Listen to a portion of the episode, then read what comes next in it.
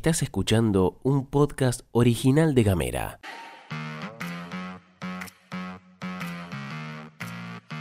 Hoy es viernes 11 de noviembre. Lodos se pidió el día y el Departamento de Recursos Humanos se lo dio. Y tengo varias cosas para contarte. Bienvenidas, bienvenidos y bienvenides a la pastilla de Gamera. Flor Vaso y Gastón Lodos te cuentan las noticias en 10 minutos O menos. desde Ushuaia y Río Grande. Para toda la Argentina. Esto es la pastilla de Gamera.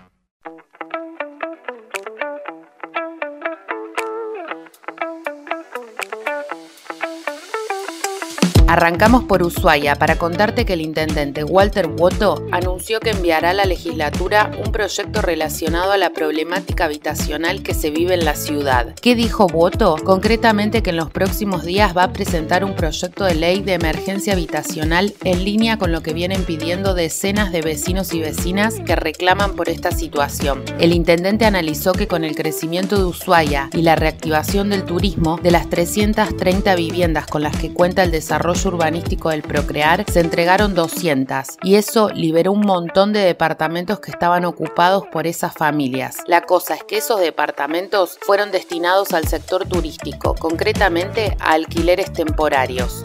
Vamos con el comunicado que emitieron trabajadoras de la Dirección de Políticas de Género en Río Grande, porque hace rato venimos siguiendo de cerca este tema. Las laburantes afirmaron estar hartas por nueve meses de desidia y omisión esperando soluciones efectivas del gobierno de turno. En un comunicado dijeron que nuestra provincia cuenta con la tasa más alta de femicidios y que ante la falta de atención a eso se quedaron sin paciencia. En el cierre de la nota, las integrantes de la Dirección de Políticas de Género exigieron que las soluciones a los reclamos se dispongan en carácter urgente y que el gobierno dé respuestas. Más tarde, desde el gobierno respondieron, a través de una gacetilla oficial, la secretaria de Mujeres, Géneros y Diversidad, que se llama Gabriela Moreira, hizo un repaso de las diferentes acciones políticas y presupuestarias que se hicieron a través de su área.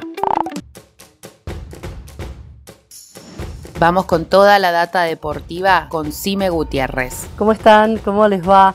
Bueno, hoy les voy a contar de dos deportistas que ya han viajado, se encuentran en Cava, donde este fin de semana comenzarán a competir, porque eh, desde la Academia Fabricio Jiu-Jitsu, en este caso sede Ushuaia, partieron Nicolás Peralta y Ciro Velázquez para competir en el torneo más importante a nivel nacional eh, y también uno de los más importantes a nivel sudamericano fuera de Brasil. Estamos haciendo referencia al Nacional Open que se va a disputar en Cava, porque van a estar junto con 1.700 atletas de nuestro país, de Chile, Brasil y Uruguay. Bueno, ellos estarán viendo actividad en las categorías leve y en medio pesado. En el caso de Ciro, no solo en la categoría juvenil, sino que también intentará buscar un muy buen resultado en la categoría adulta.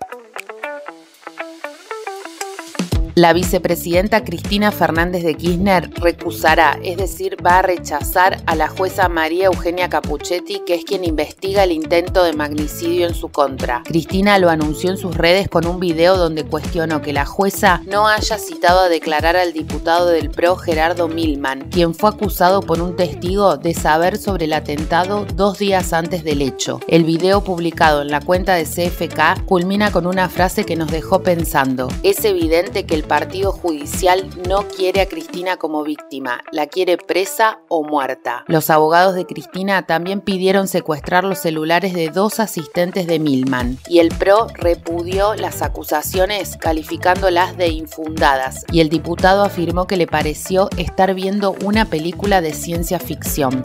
Hablamos de turismo para contarte que octubre registró un ingreso al país de 410.000 visitantes extranjeros, un incremento del 76% respecto del mismo mes de 2019. Fue el registro más alto de ingresos de turistas respecto de la prepandemia. El gasto de los turistas durante ese mes representó una recuperación del 94% con respecto al mismo periodo de 2019. El país queda junto a Colombia como líder regional en recuperación del turismo en la pospandemia. En el desglose por país, durante octubre, el primer lugar lo ocuparon los visitantes uruguayos, luego ecuatorianos y estadounidenses. El ingreso desde Brasil, que es el principal mercado del turismo receptivo de Argentina, alcanzó una recuperación del 77%, impulsado por los vuelos directos de aerolíneas argentinas. Y hablando de vuelos, te tiro un dato. En los primeros nueve meses del año, la cantidad de turistas que llegaron por avión a nuestro país subió un 1.346,8% interanual. Volvemos a Tierra del Fuego porque según el sitio web de la Dirección Provincial de Puertos, desde este lunes y al sábado 13 atracarán en el puerto ushuaiense un total de 10 cruceros. En esta temporada se llegará a un total de 540 recaladas, una cifra mayor a la de 2019, es decir, antes de la pandemia que impactó de lleno en esta actividad.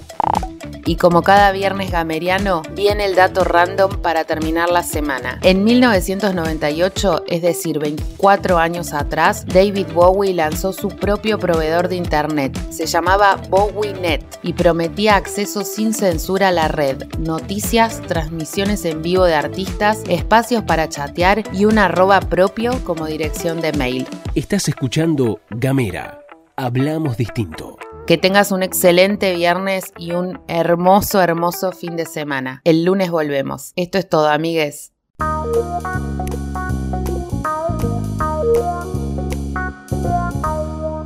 Estás escuchando un podcast original de Gamera.